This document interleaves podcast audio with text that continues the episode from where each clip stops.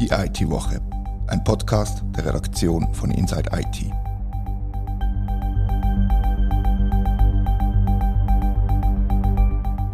Herzlich willkommen zur IT-Woche. In den letzten Tagen und Wochen ist im Bereich Cyberkriminalität und konkret Ransomware sehr viel passiert. Darum haben wir uns das Thema ausgesucht heute. Mein Name ist Rette Vogt und bei mir zu Gast ist der Christian Wingeier. Christian, du hast dich mit dem Thema Ransomware auseinandergesetzt. Was ist dir speziell aufgefallen jetzt in den Tagen? Was ist das wichtigste Ereignis, das passiert ist, deiner Meinung nach? Ja, also das wichtigste Ereignis in den letzten paar Tagen ist sicher die angekündigte Zerschlagung von der Ransomware-Bande Lockbit. Das ist eine der aktivsten und erfolgreichsten Banden die so im Netz unterwegs sind und letzte Woche hat die National Crime Agency von Großbritannien bekannt gegeben, dass Bandi zerschlagen worden sind.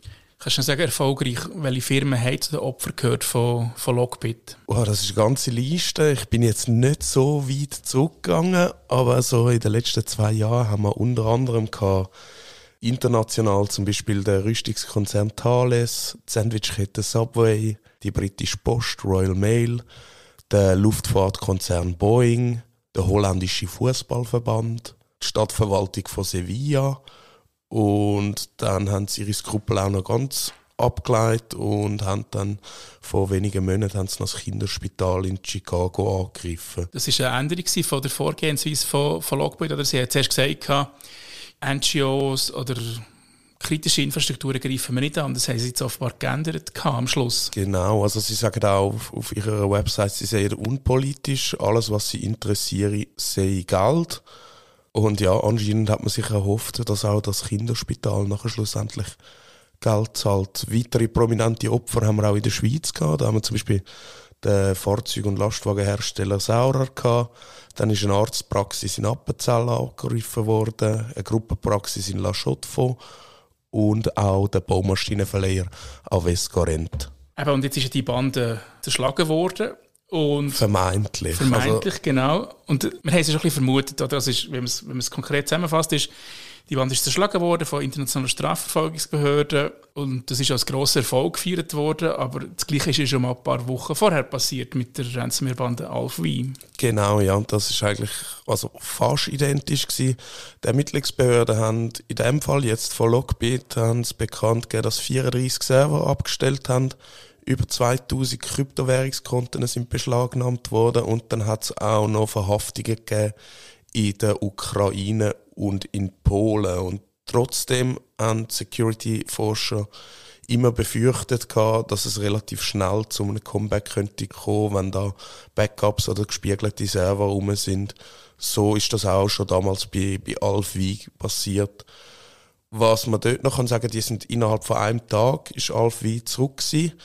Und nachher hat dann das US-Außenministerium hat dann ein Kopfgeld ausgesetzt auf die Leute hinter, hinter der Ransomware-Bande. Und bei Lockbit ist es ein bisschen länger gegangen als ein Tag, aber sie sind jetzt auch wieder da, oder? Ja, also ein bisschen weniger als eine Woche ist es gegangen und ja, sie sind wieder da.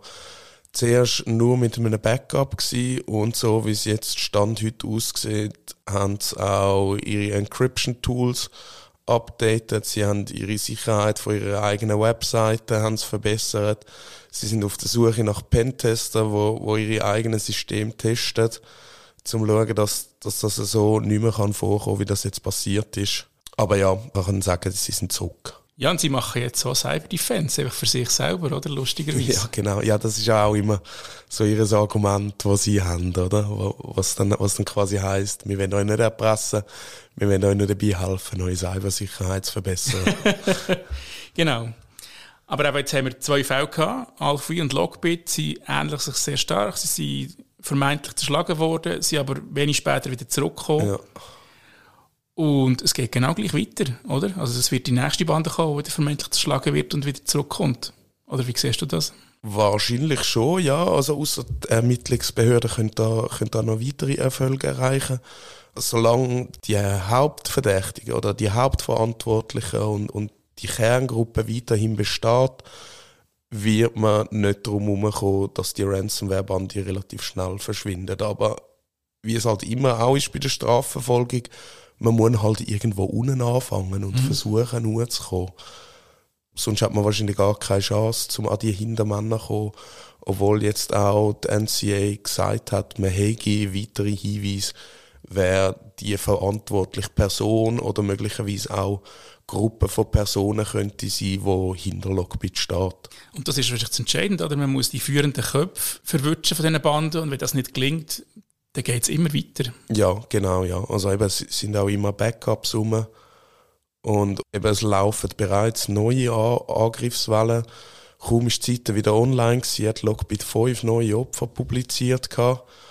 Das ist aber nicht klar, ob das neue Angriffe sind oder Daten, die schon, schon früher noch haben. Und jetzt, eben wie gesagt, Stand heute laufen schon die neuesten Angriffe mit neuen Encryptors auf einer neuen Software, wo dann auch die Schlüssel, die von der Ermittlungsbehörde veröffentlicht worden sind, nachher halt nicht mehr greifen.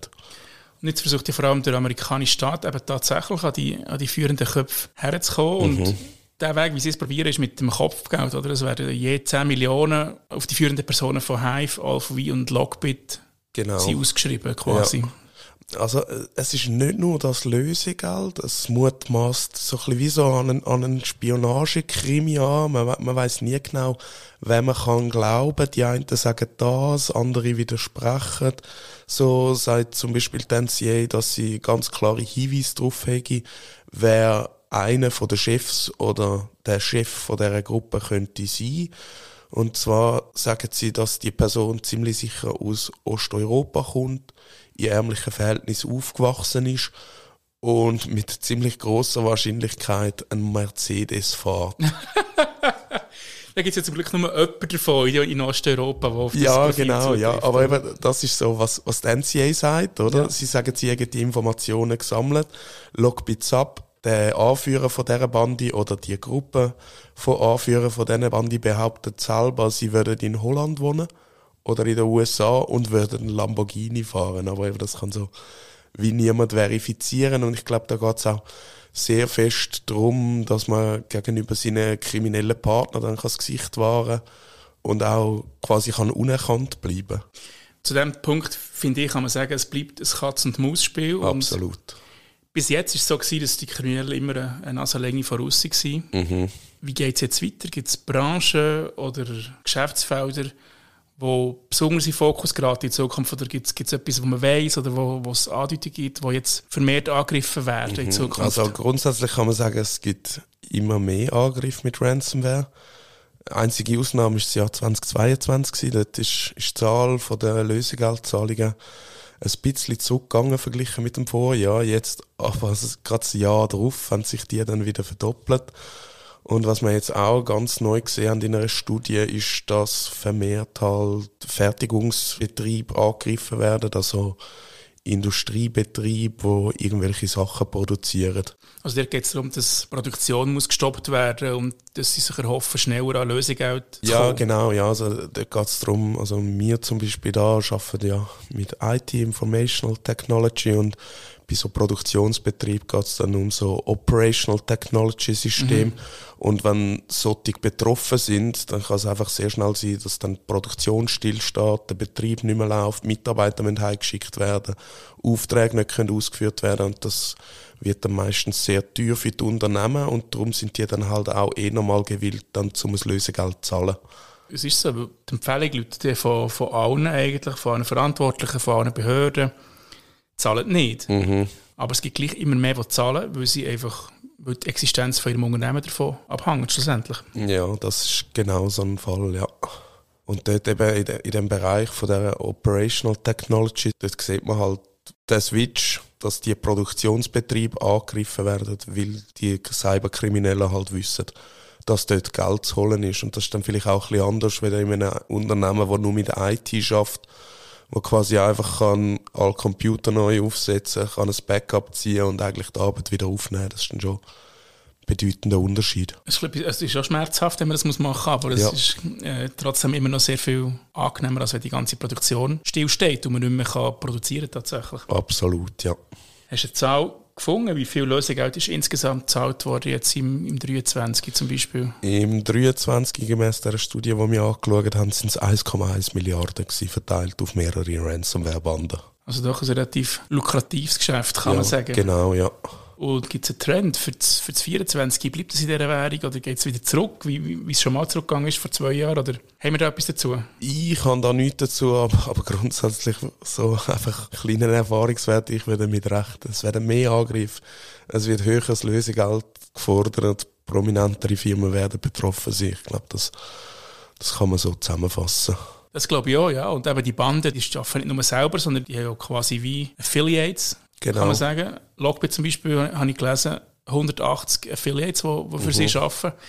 Und so gibt es natürlich ein ganzes Schneeballsystem, das immer größer wird, oder? Mhm. Also ja, man kann durchaus sagen, das ist, das ist ein ganzer Wirtschaftszweig.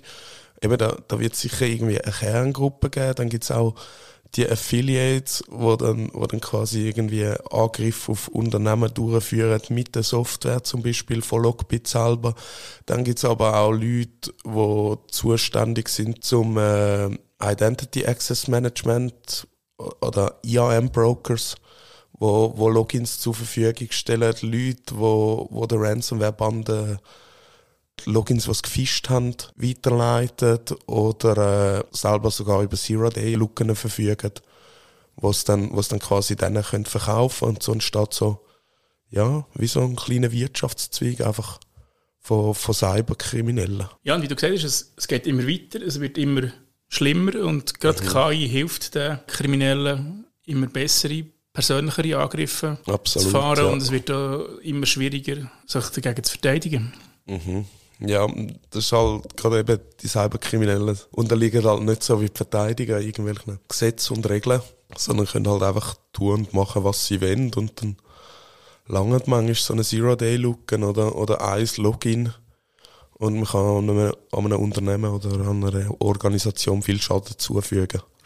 Wenn wir abschließen mit den, mit den guten Tipps, was man machen kann, um möglichst nicht Opfer zu werden. Ja, ja, also was haben wir sicher? Äh, Mails immer kritisch begutachten. Mhm. Äh, ein Passwortmanager kann ich sicher empfehlen. Alle Lücken gut patchen. Regelmäßig. Ja, Up Updates regelmäßig machen, wo es geht. Zwei-Faktor-Authentifizierung aktivieren. Und ich glaube, ja, hast du noch etwas? Jeden Tag Inside IT lesen und ja. auf dem Laufenden bleiben, ja, was passiert. Absolut, ja. Das ist der wichtigste Tipp, den ich hier nicht ganz uneigennützig Weg Ja, ich finde, das ist doch ein gutes Schlusswort. Danke vielmals fürs Diskutieren und euch danke vielmals fürs Zuhören, liebe Hörerinnen und Hörer. Wir freuen uns über Feedback an redaktion.inside-it.ch. Das war die IT-Woche, ein Podcast von der Redaktion von Inside IT.